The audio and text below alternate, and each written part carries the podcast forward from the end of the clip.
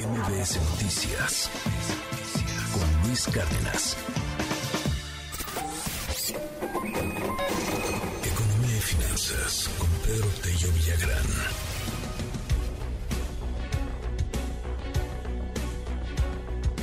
Repuntan las remesas y mejora la confianza empresarial.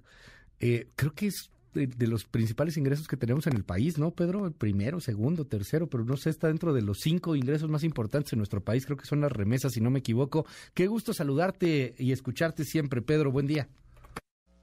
Luis, buenos días. Qué gusto saludarte a ti y también a quienes nos escuchan. En efecto, las remesas son, después de las exportaciones de la industria automotriz, la segunda fuente más importante para la generación de divisas a la economía mexicana pero particularmente de ingreso para eh, una importante cantidad de familias en todo el territorio nacional.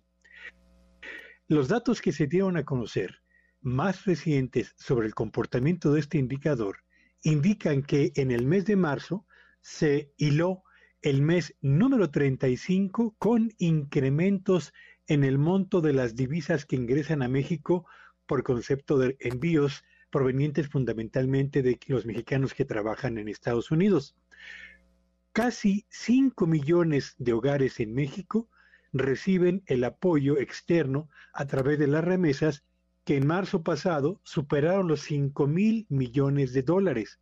Y vale la pena señalar, Luis Auditorio, que esos 5.194 millones de dólares que ingresaron a México en marzo pasado es el flujo más elevado de remesas que ha ingresado a México para un mes de marzo desde que se lleva registro.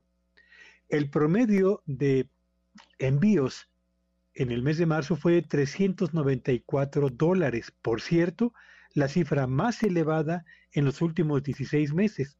De modo pues que si hacemos la suma del monto de las remesas de enero, febrero y marzo, tenemos que en el primer trimestre del año ingresaron a México casi 14 mil millones de dólares, que es una cifra que supera en más de 11% el monto total de las remesas que se registró en el mismo periodo del año anterior y apunta a que cerraremos este, eh, este año de 2023 con remesas que van a superar los 57 mil millones de dólares, que es una cifra francamente importante, Luis, para México y para cualquier otro país.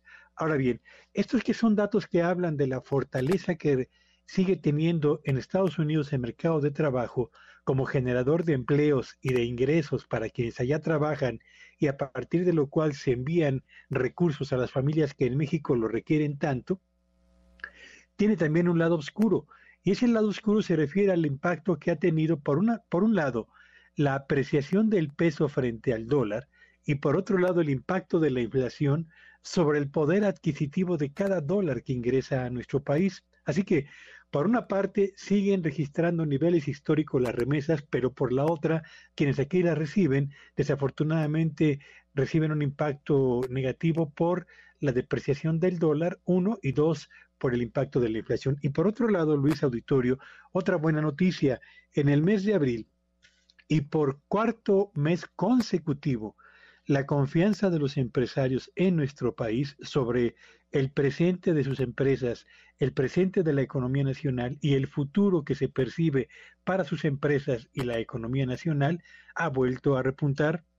La encuesta que mes a mes aplica el INEGI entre cuatro grupos empresariales, los industriales de las manufacturas, los de la actividad de la construcción, los del sector comercio y los de servicios no financieros, reportaron en abril pasado una mejoría en sus niveles de confianza sobre el presente y el futuro de la economía nacional y de sus negocios, lo que sin duda alguna ojalá se pudiera traducir, Luis Auditorio, en un aumento en el monto de las inversiones productivas y en la generación de empleos que ya veremos si se puede concretar o el cambio en el ambiente macro de la economía internacional, particularmente la de Estados Unidos, y su impacto sobre la economía mexicana, termina por desvanecer al cabo de este año esta mejoría en la percepción y en la confianza de los empresarios. Así que dos noticias interesantes, Luis, para este martes de mayo.